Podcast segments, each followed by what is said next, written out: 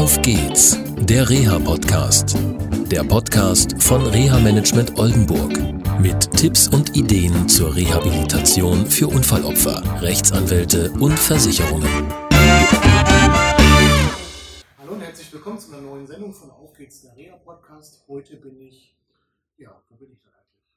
Ja, heute bist du bei der Firma ASP Behindertenfahrzeuge in Schwurbrinkum bei Bremen. Und du bist? Ich bin der Dirk Tobeler, der Inhaber. Okay, Dirk, wir kennen uns schon eine ganze Zeit und unsere Stammhörerinnen und Hörer oder jetzt auch Zuschauer und Zuschauerinnen, ähm, ja, kenne ich schon aus zwei Sendungen. Und unser Thema ist heute, wo sind eigentlich so die Grenzen für einen Selbstfahrer? Und wir hatten eine Diskussion in einem Fall gehabt, da ging es um eine hochquerschnittsgelähmte. Ja. Da war die Frage, geht das überhaupt, geht das nicht? Und äh, wir haben uns entschlossen, dazu mal eine Sendung zu machen, weil es gibt genug Betroffene und Angehörige, ja, die sich wünschen würden, dass ähm, ja, wieder eigene Mobilität entsteht. Und ähm, ja, die Frage ist, wo ist die Grenze eigentlich jetzt für Selbstfahrer? Ja, die Grenze ist eigentlich gar nicht mehr gegeben, weil es heute so hoch digitalisierte Bedienelemente gibt für Menschen mit Behinderung, mit Querschnittslähmung, dass selbst ein Halswirbelsäulengeschädigter, also mit einer hohen Läsion, ein Tetraplegiker Auto fahren kann. Wenn die entsprechenden Restkräfte und Reaktionszeiten da sind, muss man einschränkend sagen. Und das können wir hier testen neuerdings. Okay. Das heißt aber, es muss erstmal eine grundsätzliche Aussage geben, dass überhaupt noch eine Funktion, wenn ich das mal so sagen darf, da ist, meistens aus dann der Erstversorgung in Klinik und.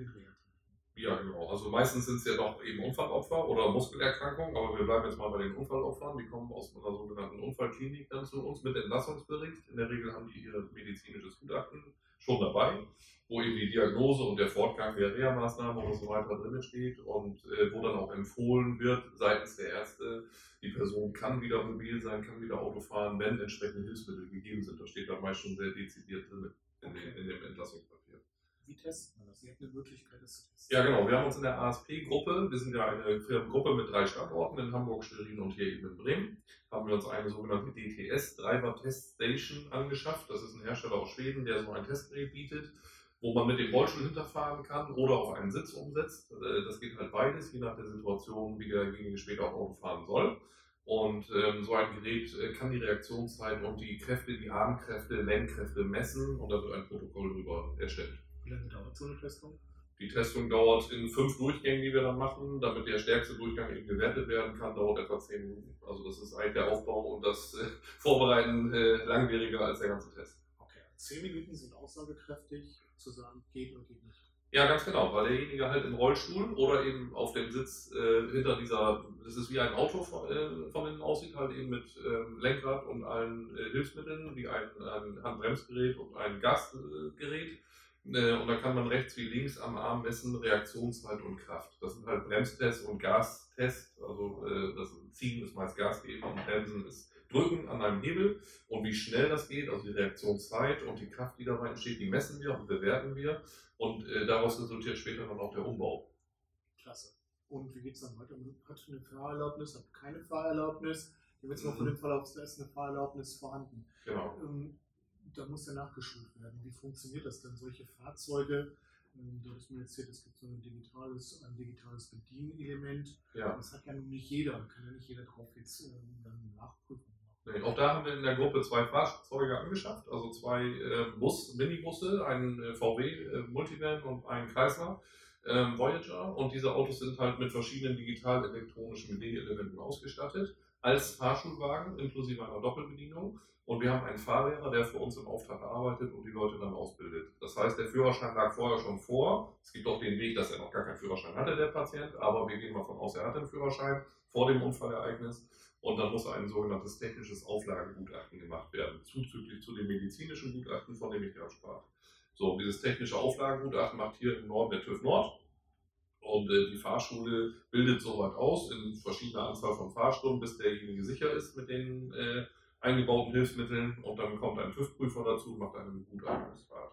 Das können sich unsere Zuschauerinnen und Zuschauer ungefähr vorstellen, so am Zeitaufwand für so eine Nachschulung oder Neuschulung. Ja, das ist natürlich nach Schwere der Erkrankung ein bisschen und nach ähm, den Restfunktionen ähm, unterschiedlich. Also das kann mit fünf Fahrstunden getan sein, das kann aber auch 10 oder 20 Fahrstunden bedeuten. Und man macht dann meist Blockausbildung, also eine Intensivausbildung, damit derjenige wir- wirklich innerhalb von zwei Wochen äh, an mehreren Tagen aufeinanderfolgend mehrere Stunden fährt, äh, damit das intensiv geschult wird. Der Fahrlehrer fährt dann zur betroffenen Person hin oder muss die betroffene Person kommen? Meistens ist es so, dass der Fahrlehrer die Person dann abholt. Also der leiht sich hier bei uns das äh, Fahrschulauto und äh, die Personen werden dann zu Hause abgeholt oder man trifft sich hier, das kann auch passieren.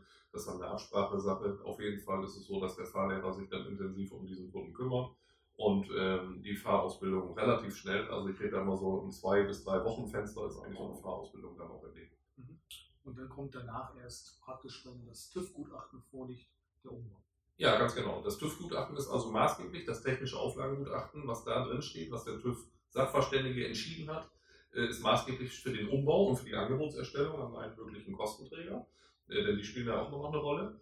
Und ähm, ja, wenn das genehmigt ist soweit und äh, das genaue, der genaue Umrüstumfang feststeht, kann es dann zur Umrüstung kommen, wenn das Auto dann auch bereitsteht natürlich. Okay, jetzt hattest du von kurz erzählt, das kommt, äh, kommt auf die Restkraft drauf an. Mhm. Muss so eine Restkraft sein, beziehungsweise wie funktioniert so ein Bedienelement? Ja, so ein Bedienelement ähm, ist ja, wird ja mit den Händen, mit den Armen gesteuert und ähm, muss natürlich die Originalkräfte des Autos äh, abdecken können. Dafür sind aber die Hilfsmittel dann da, dass die das verstärken. Das sind die Restkraftverstärker, also beziehungsweise eine leichtgängige Sache davon machen. Es gibt also eine leichtgängige Servolenkung, die kann man einstellen auf die Kundenbedürfnisse. 8 Newton oder 6 Newton Lenkung spricht man davon oder auch eine 10 Newton Lenkung.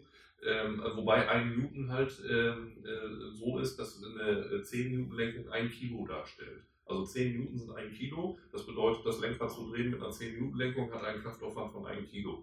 Und ob das geschafft werden kann von dem Patienten, wird halt vorher an dieser DTS festgestellt. Bei der Bremskraft verhält es sich so, man muss bremsen etwa mit 500 Newton, gleich 50 Kilo, oder Gas geben mit 200 Newton, gleich 20 Kilo. So, das wird aber über Servomotoren gesteuert mit Eingabegeräten. Also wir reden da von Joystick-Lenkung oder Mini-Lenkrad oder Gasbremsschieber.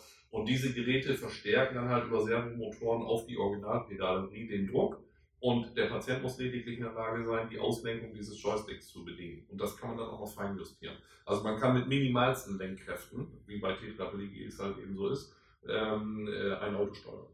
Okay, das heißt, brauchst einen Umbau, damit ich nochmal vorbeikommen kann, damit du es uns sagst. Ja, wir werden jetzt Anfang des Jahres 2018 äh, zwei bis drei, einer ist noch so ein bisschen in der Schwebe, solcher Umbauten haben äh, mit digital-elektronischen Bedielelementen. Wir haben jetzt gerade zwei Mitarbeiter in der Schulung, technisch in der Schulung, dass sie das einbauen und programmieren können. Und äh, da sehen wir uns, denke ich, wieder so im Februar bis März, wenn die Autos in der Auslieferungsphase sind. Dann können wir das live mal angucken. Okay, perfekt. Vielen Dank. Okay. Ich hoffe, dass ihr so einiges mitnehmen konntet, was möglich ist, gerade wenn man nicht mehr so viele Funktionen hat und nur noch wenige Restkräfte. Und ja, dann bis zur nächsten Sendung vom Auf geht's der Reha Podcast. Tschüss. Tschüss, Dankeschön. Das war eine Folge von Auf geht's, der Reha Podcast. Eine Produktion von Reha Management Oldenburg. Weitere Informationen über uns finden Sie im Internet unter www.rehamanagement-oldenburg.de.